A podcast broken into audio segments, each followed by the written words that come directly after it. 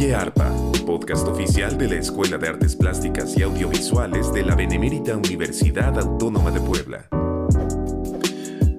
Muchas gracias por acompañarnos en una emisión más de Oye Arpa, el podcast de la Escuela de Artes Plásticas y Audiovisuales en el que Damos buenas noticias, noticias que interesan a la comunidad universitaria eh, y en esta ocasión vamos a, a, a, platicar con la maestra Gabriela Farías Islas, quien es eh, docente en la Escuela de Artes Plásticas y Audiovisuales y coordinadora del Colegio de Artes Plásticas, porque la buena noticia del día de hoy es que ha eh, quedado seleccionada en el programa de estímulo a la creación y desarrollo artístico eh, que oferta el gobierno del Estado de Puebla, digamos, es una convocatoria estatal y ella tiene un proyecto muy interesante que es algo que ha trabajado desde, desde hace tiempo, e incluso ya lo hemos platicado en otras ocasiones, que es mm, un asunto que, que, tiene que ver con el bordado. Su proyecto se llamó Poemas Visuales en Bordado y fue seleccionada en la categoría de creadores con trayectoria eh, en la disciplina de artes plásticas. Así que saludo con mucho gusto a Gabriela Farías Islas. ¿Cómo estás, Gaby? ¿Qué tal, Enrique? Buen día. Pues aquí con mucho gusto de venir a platicar sobre este proyecto. A ver, este es poemas visuales en bordado, ¿no? Tal cual. Eh, suena el título eh, como ambicioso en términos artísticos, porque, o sea, vas a llevar eh, en términos de bordado algo eh, poético, Tal cual, uno, uno, uno entendería esta situación. ¿Cómo, ¿Cómo se hace eso? O bueno, antes de que te pregunte eso, Gaby, mejor, platícanos del proyecto, ¿no? En general, ¿tú cómo lo concibes? Eh, ¿Cómo surgió Poemas Visuales en Bordado? Uh, ¿Por qué le pusiste ese título? ¿No? Platícanos de, de, dónde, de dónde proviene. Bueno, pues fíjate que estoy realizando un posgrado que se llama Bordado aplicado a las artes y al diseño. Ok. Y dentro de estas nuevas exploraciones que estoy haciendo con el bordado, he tenido mucha influencia de una maestra que es artista plástico, pero también, eh, también es lingüista, entonces también por ahí el lenguaje, ¿no? Ella se llama Fernanda Saavedra. Entonces, eh, pues en ejercicios que voy haciendo me di cuenta de, de que podía utilizar la poesía de manera visual, ¿no? Y obviamente con puntadas de bordado, ¿no? Con el textil, con los hilos. Entonces, esto se fue gestando desde, mm, pues desde el año pasado, finales del año pasado, que empecé a hacer eh, ejercicios y registros de mis meditaciones, porque has de saber que yo soy meditadora. Ah, ok, ok, ok. Entonces... Eh, Registros de las meditaciones. Sí, registré okay. gráficamente mis meditaciones. Y okay. como medito todos los días y durante cierto, no sé, mínimo media hora por ahí. Entonces sí, empecé a hacer ese registro visual de mis meditaciones. A ver, perdón, disculpa mi ignorancia, no perdamos el hilo, pero ¿Cómo haces un registro gráfico de tus meditaciones? Pues tan sencillo como, así como cuando cuentas los días y pones unas rayitas. Ajá. Así, nada más que mis rayitas eran del, del tiempo, ¿no? Los, eh, los segundos, okay. los minutos, ¿no? Que meditaba. Y entonces empecé okay. a ver cosas ahí interesantes. Y así fue evolucionando. Después lo pasé a bordado, después implementé otras técnicas, eh, como el dibujo. Estoy, en realidad es un, una técnica mixta, porque estoy usando eh, grafito, o sea, dibujo, acuarelas, que también es considerado dibujo, y por ahí al, algunas otras técnicas, ¿no? Como de collage, como papel. Eh, incluso estoy bordando con mi cabello. entonces, Teniendo todos los elementos ya técnicos, eh, ahora paso a la parte de cómo voy a hacer esta poesía visual, ¿no? ¿Y cómo la voy a hacer? Pues es a través de mis meditaciones, de mis reflexiones, ¿no? Sobre, de principio, sobre mí misma, ¿no? Porque es lo que tengo a la mano. Yo. Claro. Y en relación pues a mi entorno, a cómo me siento, por ejemplo, y esto va muy de la mano también como cómo me siento siendo mujer, ¿no? Y ya en el mundo de todos los días caótico, ¿no? Eh, reflexionando sobre de dónde vengo, o sea, esas preguntas filosóficas que siempre nos hacemos, ¿no? ¿De dónde vengo y quién soy? Pues eso es básicamente, ¿no? Pero también desde mi sentir como mujer y regresando a mi historia familiar, a las mujeres eh, que hay en mi familia, en mi vida, ¿no? Como mi mamá, como fue mi abuela, como pudo haber sido también mi bisabuela, así, ¿no? Entonces, em, esa es como la, línea temática, ¿no?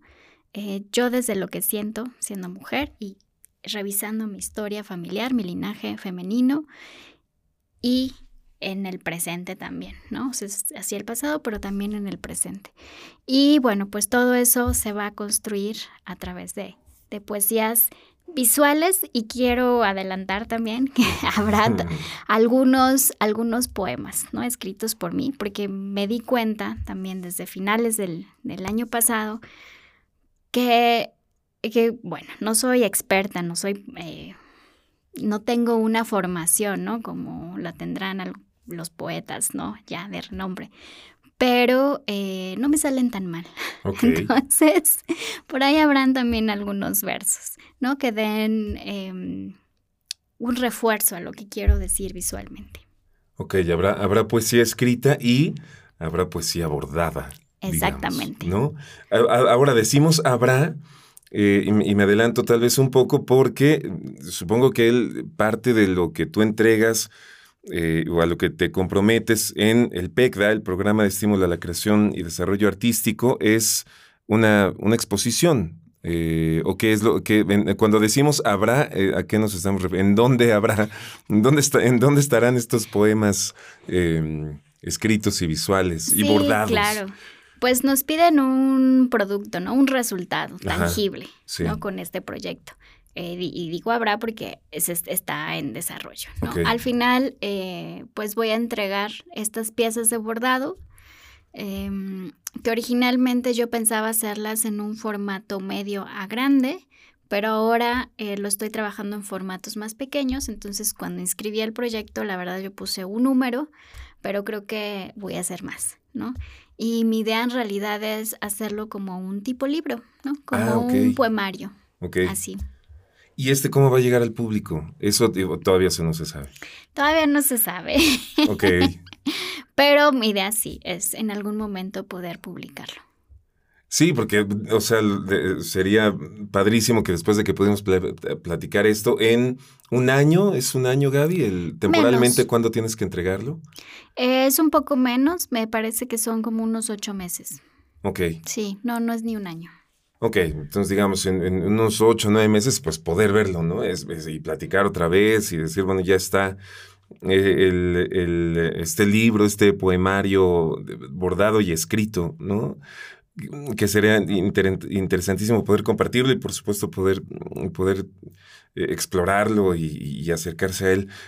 A, ver, entonces, ahora sí, la otra pregunta que te hacía, em, digamos, cuando, cuando ¿Cómo es tu proceso? Pues, o sea, si tú sientes, em, si tú tienes una poesía o tienes un sentido poético, em, lo más, eh, o, lo común en la poesía, pues es que esté como verbalizada o escrita, ¿no? Es, creo que es su forma más, eh, a la que más nos hemos expuesto al menos, o a la que más estamos conscientes que nos exponemos tal cual a la poesía, sí, aunque creo que sí encontramos poesía eh, de otras formas. Pero digamos, en este asunto del bordado, ¿cómo lo construyes? Es decir, si, si hay un sentimiento, si hay una metáfora, un, yo qué sé. Eh, cualquier recurso poético que tú quieres implementar en un bordado, ¿lo haces de una manera un tanto improvisada o lo tienes súper planeado? O es una sensación de momento, es decir, este, este punto va a ir para acá y este para acá, o ya lo tienes desde antes prediseñado. ¿Puedes platicarnos un poco de ese proceso? Sí, hay un equilibrio porque no, no parto de la nada. ¿no? O sea, ya eh, tengo conceptualizado el proyecto, incluso por partes. ¿no? Y la primera parte, bueno, mi palabra clave es el origen, ¿no? Entonces, por ejemplo, eh, estos primeros bordados tienen que ver con el origen, ¿no? Y el origen de mí misma, pero también puede ser el origen del mundo, ¿no? Entonces, ¿qué, trabajo? Pues como tú dices, a, a través de metáforas, metáforas, eh, ¿con qué puedo relacionar este origen? ¿no? Por ejemplo. Y en vez de ponerlo con una palabra, pues lo pongo con una imagen. Entonces, eh, me valgo de eso, de las imágenes, de cómo quiero que se vea mi, pieza. Y, eh, y bueno, pues evidentemente también van puntos de bordado, ¿no? Que ya he trabajado, que ya sé cómo funcionan y que ya sé cómo se ven. Entonces, eh, pues es lo mismo, así como cuando un pintor elige un color o un tipo de pincelada, pues así yo elijo mi herramienta, ¿no? Eh, qué tipo de aguja y lo voy a usar y la puntada. Entonces yo ya sé que tal puntada me da tal efecto, que es eh, que puede ser, este, que tiene más volumen, que tiene menos volumen, que, se pega a la tela, que no. Entonces, pues todas esas herramientas técnicas las pongo a favor de la pieza. Ok. Oye, ¿y los colores cómo los vas eligiendo? Hay, hay, una, hay una reflexión sobre los colores, me imagino, muy profunda. Eh, ajá, compártenos, un poco eso. Este, este, eh, por ejemplo, esta exposición que tiene como, o, bueno, este libro, perdón, eh, o este proyecto que tiene como centro temático el origen, ¿qué colores eliges o qué tonalidades o qué, qué paleta, qué gama para tratar el asunto del origen y por qué, Gaby? Mi paleta ya está elegida porque eh, cuando uno empieza a trabajar eh, un proyecto artístico, pues también elige la paleta de color. Ajá. Entonces, eso fue lo primero que hice, elegir mi paleta de color. Eh, sin embargo, y, fíjate, apenas le mostré los primeros avances a alguna compañera y me hizo una, una anotación sobre precisamente mi paleta de color. Me dice, es que tu paleta más bien es una escala de grises con acentos. ¿Y por qué lo digo así? ¿O por qué me dijo eso? Que ahora ya lo estoy reflexionando, ¿no? Eh, te digo, esto está súper fresco, ¿no? Es lo que estoy haciendo ahorita, ¿no? Hace un día, ¿no? Ayer. No, padrísimo que lo platiquemos en esta etapa, sí. Entonces, estoy usando mucho dibujo, estoy usando grafito. Y pues los grafitos también tienen eh, una, una, dureza, ¿no? Se, se gradúan, ¿no? De, van de los, lo que es más suave, le llamamos, va del B, 2B, ¿no? Y va aumentando el número. Esos son eh, la, iba aumentando la suavidad, así le decimos, ¿no? Técnicamente. Entonces eh, nos da una escala eh, que puede ir del blanco al negro. Y estoy utilizando mucho ahorita eso. Y mi soporte, que es la tela o el papel, el papel de algodón, pues es blanco. Y la tela estoy usando blanco, pero también un gris muy, muy clarito. Entonces, en realidad esa es mi base y de ahí estoy colocando o voy a colocar acentos de color con eh, los colores primarios. Así de sencillo. Mi, lo que estoy observando, porque te decía hace un momento, hay un equilibrio entre quizá lo ya planeado y un poco el espacio para improvisar, ¿no? Eh, pues estoy viendo que, que está muy minimalista, ¿no? Este asunto. Eh, estoy usando, sí, una escala de grises y unos acentos de color. Y aunque yo en, mis hilos, o sea, si tú ves mi mesa de trabajo, tengo un montón de diferentes hilos y son, y van de los eh, rojos, azules, amarillos, ¿no? Y de cada color diferentes tonos cuando hago estoy haciendo una pieza, en realidad no estoy poniendo tantos colores, ¿no? Hay un acento por ahí de amarillo, hay un acento de rojo, ¿no? Pero no estoy poniendo los tres juntos ni saturando, ¿no? Más bien lo que está predominando es esta cuestión de la escala de grises. Lo que me parece interesante, si me preguntas por qué la verdad, en este momento no sabría decírtelo, ¿no? Porque está en proceso. Quizá cuando termine y haga estas reflexiones de, de, cómo fue o hacia dónde estoy yendo con mi trabajo, lo puedo hacer, pero en este momento estoy viendo eso con mi paleta. Y en este momento es un asunto más de intuición que, que otra cosa. Eh, ah, o sea, hay una sensación, hay algo que sale de, de tus entrañas, de tu interior, que dice esto tiene que ser en, una escala de grises, digamos, con acentos, como, como diría tu amiga. Sí, claro. Eh, o sea, ¿es una intuición? ¿O, de, dónde, de dónde dirías que proviene? Es que pocas veces se habla, Gaby, de este tipo de cosas. Y creo que el, este programa da, da, pie a ello, ¿no? y reflexionar sobre estos procesos de las artes visuales. O sea, ¿por qué los colores, no? Eh, de pronto es como, como, creo que es como si a un músico se le pregunta, ¿por qué elegiste esos instrumentos para esa pieza? ¿Por qué esos colores? Este, y está difícil de decir. Está complicado, yo lo sé, yo lo sé. sí, sí, sí, yo lo sé, yo lo sé.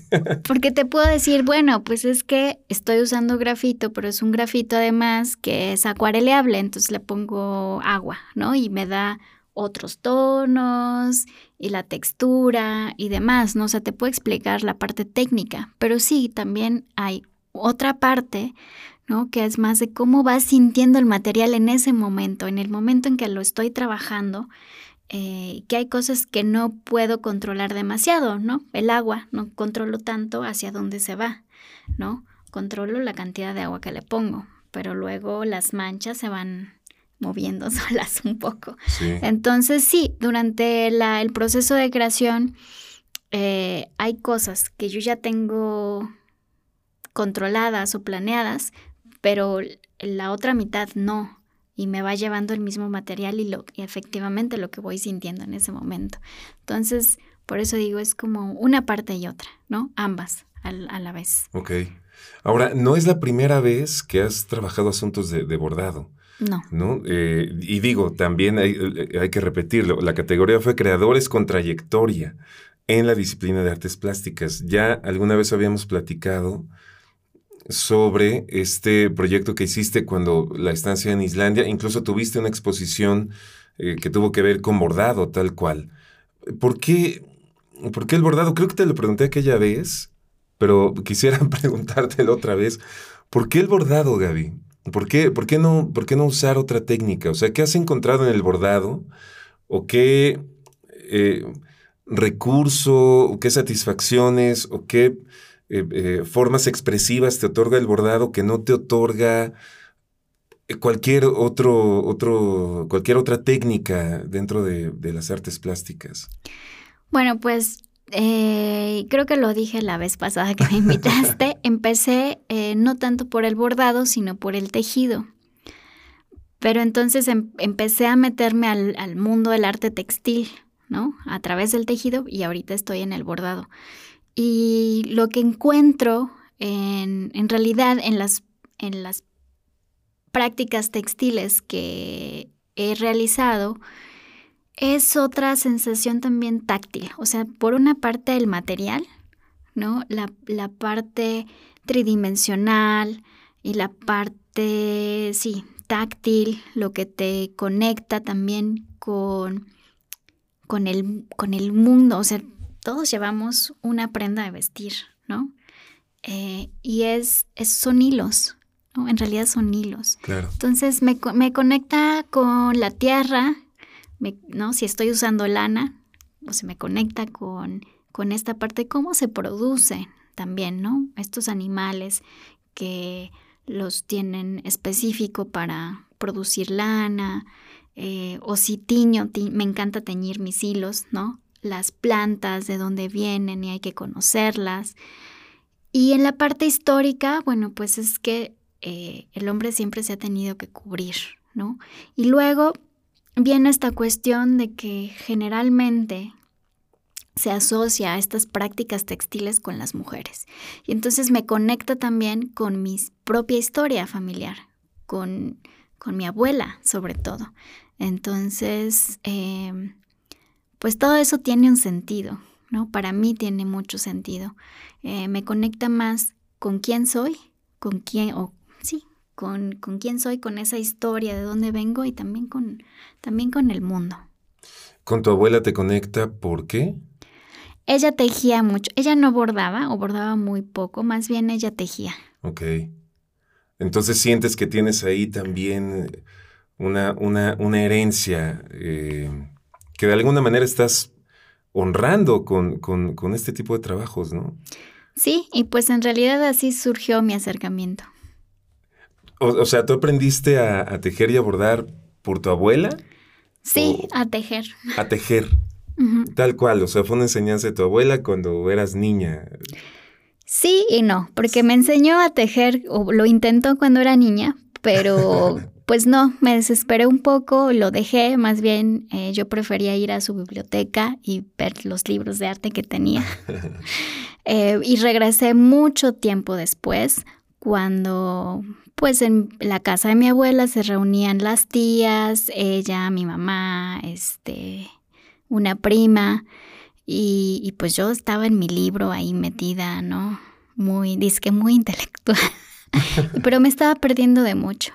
Entonces dije, no, pues yo quiero estar en esa convivencia, esos círculos de mujeres que se forman al, al tejer, al bordar. Eh, suceden muchas cosas muy interesantes. Entonces me lo estaba perdiendo y dije, no, pues quiero aprender, enséñenme a tejer. Y en realidad me enseñó a tejer una prima, pero eh, por eso, ¿no? Porque me sentía de pronto excluida.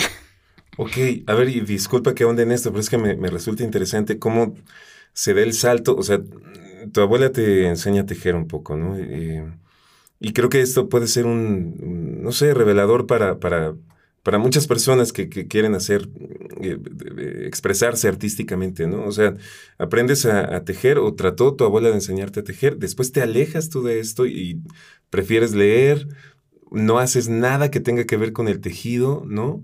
Em, por lo que entiendo, lo rechazaste un poco y después regresas a ello. Entonces sigues tejiendo o, aprendes a tejer, te enseña tu prima, pero llega, pasa mucho tiempo hasta que tú decidas que esto puede ser también, o descubras tal vez que puede tratarse también de una expresión artística.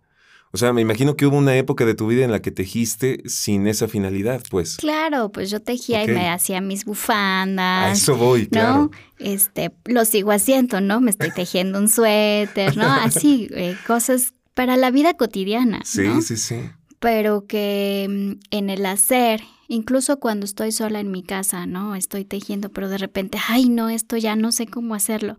le hablo a mi mamá, ¿no? Oye, ¿cómo resuelvo esto? O sea, eh, ahí sientes que no estás sola, ¿no? O sea, no hay una tejedora o una bordadora sola. Siempre hay un grupo detrás. Y eso es lo que me gusta. Ah, ok.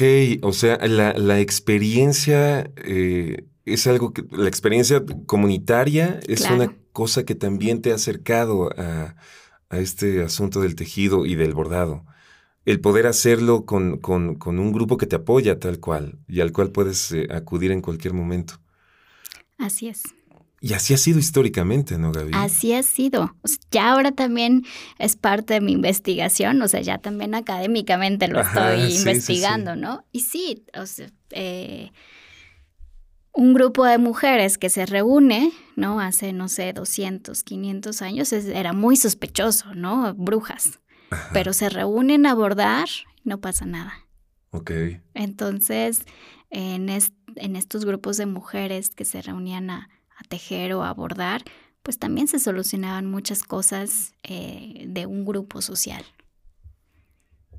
Gaby, ¿y tú en dónde, en dónde dirías que está la línea que divide, si es que hay una línea que lo divida, el, el tejido y el bordado, digamos, artístico y, el que no lo es? ¿no? Eh, digo, tú que estás investigando estos temas, eh, que has tejido para diferentes fines, eh, ¿En qué momento el, tejido o el bordado tú dirías, bueno, es que esto es una expresión artística como tal y, esto no? O sea, lo pregunto porque yo creo que hay prendas que son, pues, una obra de arte por sí mismas, aunque están hechas, como tú dices, pues, para cubrirse, ¿no? Claro, claro. ¿Cuál será esta línea divisoria? Eso... Em, Eso es toda una ponencia. mi pregunta está muy...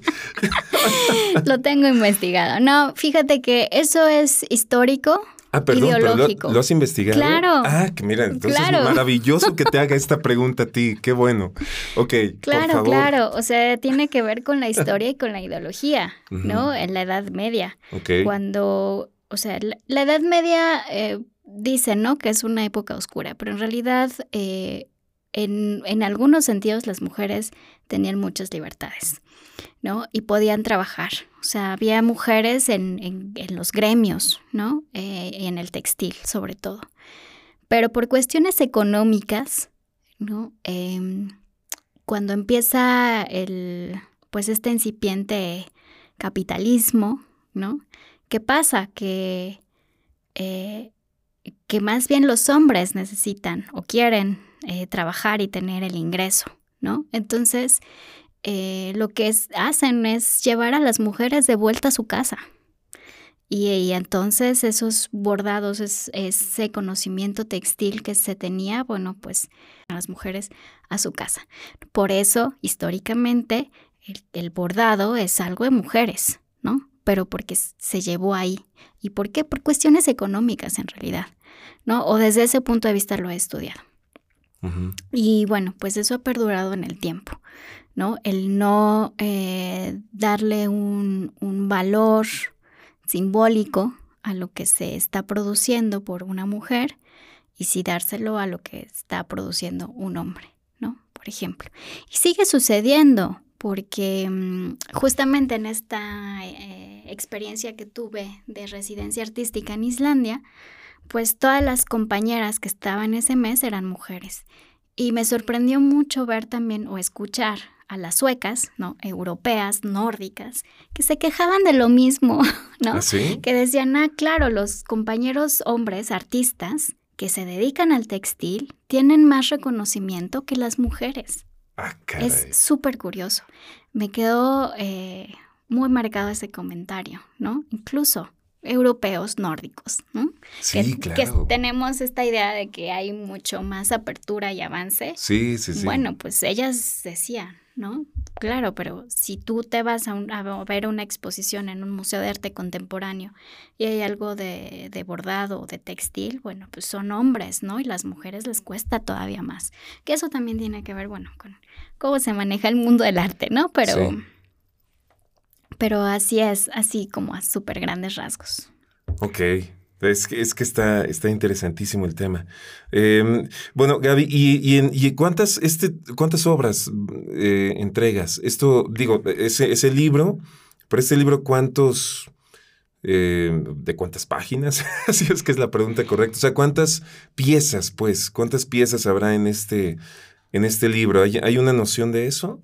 Todavía no, no lo tengo tan claro. Em, cuando inscribí el proyecto por esto que pensaba que iban a ser de mayor formato, había puesto unas 10, ¿no? Porque bordar también lleva su tiempo y, bueno, hacer una, una sola pieza pues te puede llevar eh, horas, ¿no? Días.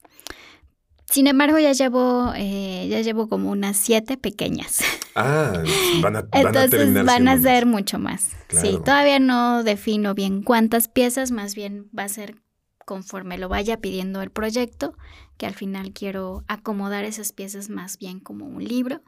Entonces, no, ahorita no, no, no tengo en claro cuántas páginas serían o cuántas piezas. Ok.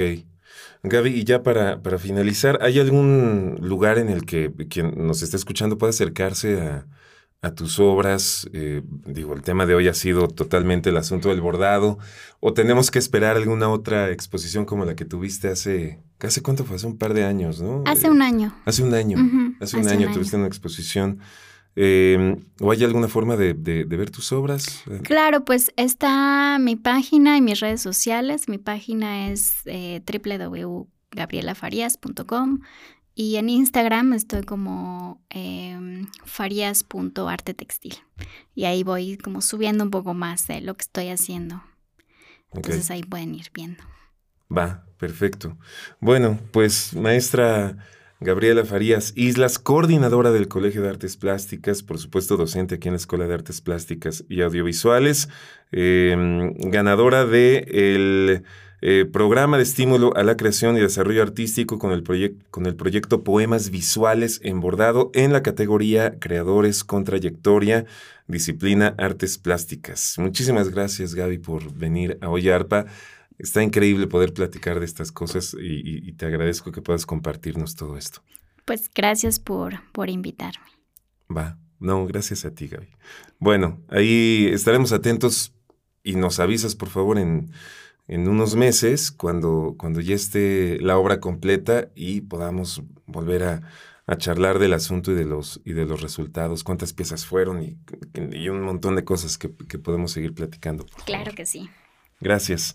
Bueno, mi nombre es Enrique Moctezuma Malacara. Gracias por acompañarnos en un episodio más de Oye Arpa. Gracias también a quienes hacen posible que este podcast exista. Nos escuchamos en la próxima.